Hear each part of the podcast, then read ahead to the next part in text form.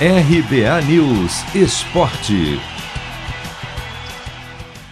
Começo ruim prejudicou o Corinthians na derrota no clássico para o São Paulo ontem por 1 a 0 no Morumbi pelo Campeonato Brasileiro.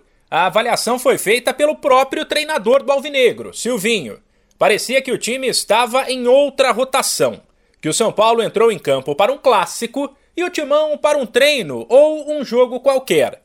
E depois que Reinaldo puxou um ataque em velocidade pela esquerda e cruzou para Caleri aproveitar um cochilo da defesa corintiana e marcar logo aos seis minutos, tudo ficou mais difícil.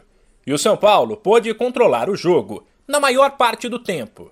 Para Silvinho, isso não pode mais acontecer. Todo mau momento na, durante uma partida de futebol se paga, paga caro. Sim, nós tivemos os primeiros 10 minutos é, é, com é, uma dificuldade, do qual todos nós ali entendemos, não é por uma só rotação, não.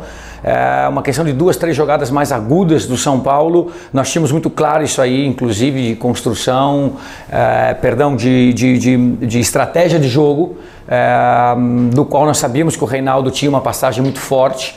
É, e nós chegamos a treinar algumas situações como essa, mas ocorre. 10 minutos é, do qual o adversário é, teve melhor do que nós, que nós, e realmente isso te custa, custa bastante. Mas o Corinthians não perdeu o jogo apenas nos 10 primeiros minutos. Nos 90, Renato Augusto, mesmo sem ser brilhante, foi a ilha de criatividade e qualidade do time. De resto, ninguém foi bem Silvinho ainda mandou a campo Jô e Mosquito, que começaram no banco, mas nada adiantou. Com os tropeços das últimas partidas, nas quais o Timão mostrou poucas variações de jogo, o técnico foi questionado sobre se a equipe não está previsível demais e negou. Longe do time ser previsível, ao contrário, é, nós estamos tentando buscar esse time. Está é, tá aberto o cenário é, e trocas de atletas têm ocorrido com características diferentes. Uh, haja visto que era o Jô na frente, o Roger foi para frente, depois Roger para o lado, o Jô volta.